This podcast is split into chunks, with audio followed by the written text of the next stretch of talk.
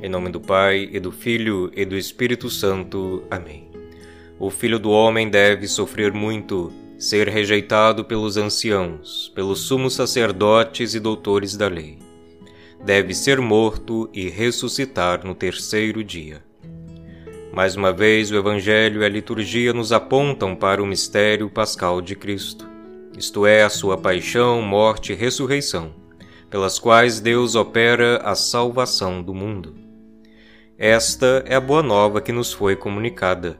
No sangue do Filho de Deus encarnado, encontramos perdão e santificação. O Filho do Homem deve sofrer muito, diz-nos o evangelista São Lucas. A cruz de Cristo nos é anunciada, e pelo Espírito somos como que transportados para o Calvário, para estar diante da cruz do Senhor. E o que fazemos aí?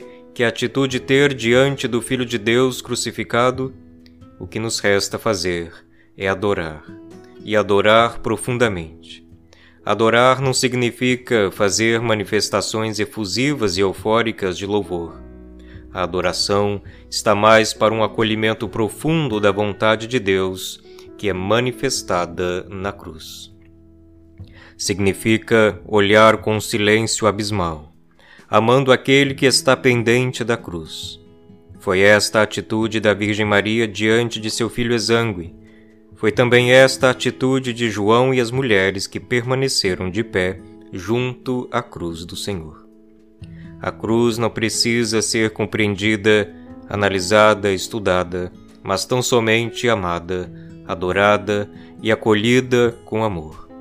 A cruz abraçou todo o universo, toda a criação.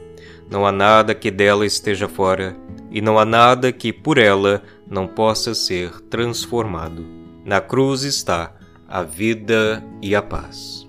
Oração Dai-nos, Senhor, acolher e adorar o mistério da vossa cruz, vós que sois a vida e a redenção. Amém.